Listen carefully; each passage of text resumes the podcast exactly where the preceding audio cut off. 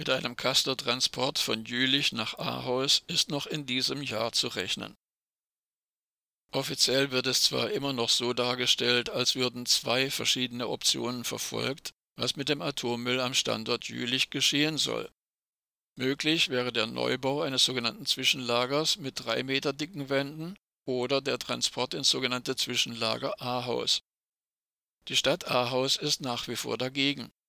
Doch ein Neubau in Jülich wird seit vielen Jahren systematisch verhindert. Die Jülicher Entsorgungsgesellschaft für Nuklearanlagen JEN arbeitet angeblich mit voller Kraft an beiden Optionen, sowohl einem Castortransport nach Ahaus als auch an der Planung eines Neubaus in Jülich. Doch während bei der Neubauplanung kein Vorankommen erkennbar ist, soll nun im Oktober eine sogenannte Castor-Probefahrt mit leeren Behältern nach Ahaus rollen. Mit einer solchen Probefahrt würden letzte Bedingungen zur Genehmigung erfüllt und daher ist noch in diesem Jahr mit einem Castortransport von Jülich nach Ahaus zu rechnen. Für die Genehmigung dieses Castortransports durch das Atommüllbundesamt BASE fehlt nur noch der Nachweis der sogenannten Kalthandhabung, Jörn Kriewel, Pressesprecher der Jülicher Entsorgungsgesellschaft für Nuklearanlagen JEN. Noch in diesem Jahr sei laut Kriewel mit einer Genehmigung für den Castortransport zu rechnen. Benötigt würden laut Projektplanung insgesamt zwei Jahre für den Transport aller 152 Castor-Behälter. Der gesamte Transport sei, so wörtlich, unfassbar gut gesichert, so Kriewel. Noch nie sei bei einem solchen Transport etwas passiert. In Jülich befinden sich 152 Castor-Behälter mit etwa 300.000 Brennelemente-Kugeln aus dem früheren Jülicher AVR-Versuchsreaktor. Bereits 2013 war die Aufbewahrungsgenehmigung dort abgelaufen. Seitdem wurden munter die verschiedensten Optionen diskutiert, was mit diesem Atommüll geschehen soll, ohne jegliche Konsequenz. Der Bau eines neuen Lagers wird so seit zehn Jahren verhindert. Das jetzige jüliche Lager dürfte eigentlich gar nicht weiter betrieben werden. Bereits seit 2014 gibt es eine Anordnung zur Räumung.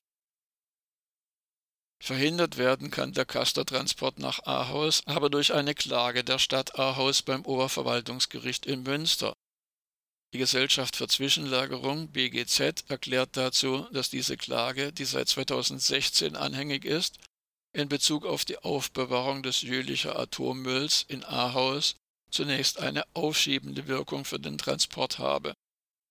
Lägen dann alle Transportgenehmigungen durch die JEN vor, könne eine, so amtssprachlich, sofortige Vollziehung beim BASE beantragt werden.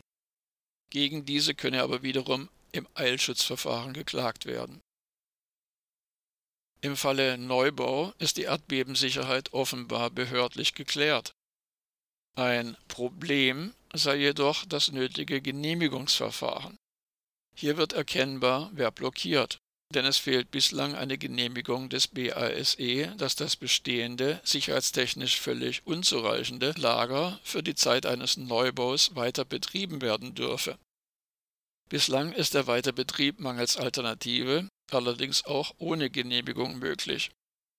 Wegen der Blockade des BASE verweigert die JEN einen Baubeginn. Bis zur Fertigstellung eines neuen Lagers mit drei Meter dicken Wänden wird von offizieller Seite ein Zeitraum von sage und schreibe neun Jahren veranschlagt. Die ursprünglich vorgesehenen drei Jahre seien unrealistisch. Offensichtlich favorisiert auch der Bund die Scheinlösung eines Castortransports nach Ahaus.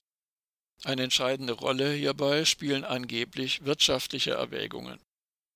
Ein Neubau in Jülich werde mit 550 Millionen Euro veranschlagt. Pro forma hat sich die NRW-Landesregierung hingegen für den Neubau ausgesprochen. Sie hat sogar im laufenden Haushaltsjahr der JEN für dieses Bauvorhaben eine sogenannte Einzelermächtigung erteilt, um ein entsprechendes Grundstück kaufen zu können. Dieses ist sogar bereits identifiziert und fest reserviert. Die Bürgerinitiative Kein Atommüll in Ahaus zweifelt allerdings mittlerweile an der Ernsthaftigkeit der NRW-Landesregierung, sich konsequent gegen die Castortransporte zu stellen. In einem Brief an Ministerpräsident Hendrik Wüst fragt die BI, Zitat, welche Schritte haben Sie unternommen bzw. gedenken Sie zu unternehmen, um diese Absicht umzusetzen? Die Bereitstellung eines Grundstücks reicht dafür offenbar nicht aus. Ende des Zitats. Die Landesregierung habe als Beteiligte am Forschungszentrum Jülich und an der JEN genug Einflussmöglichkeiten auf die Entscheidungen, heißt es weiter. Eine Antwort von Ministerpräsident Wüst steht derzeit aus.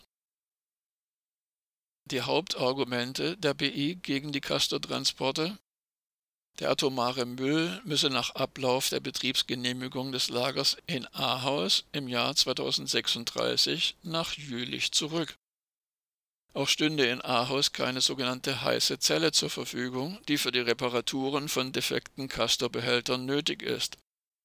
Hinzu kommt, dass die enthaltenen rund 300.000 Brennelemente-Kugeln vor der Einlagerung in ein sogenanntes Endlager abgereichert und konditioniert werden müssten. Auch dies ist derzeit nur in Jülich möglich